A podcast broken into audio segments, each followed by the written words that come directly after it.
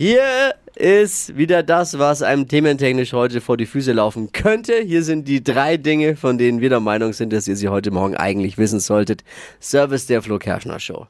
Heute ist offizieller Frühlingsanfang. Info für Petrus als Wettergott. Dass er auch sich auch daran hält. Frühling bedeutet ja in Deutschland den Übergang zwischen, uff, scheiß Kälte bis hin zu, oh, scheiß Hitze. das zwischendrin gibt's ja bei uns. Ja, ist schwierig.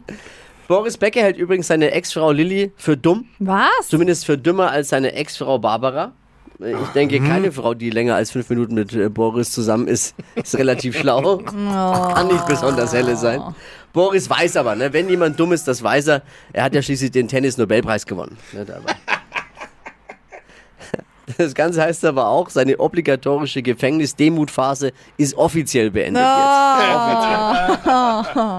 Lecker! Der erste Spargel ist da! Oh, ich liebe Spargel. Ja, eine. Nachricht, die jedem anständigen Deutschen ein paar Freudentränen in die Augen lockt.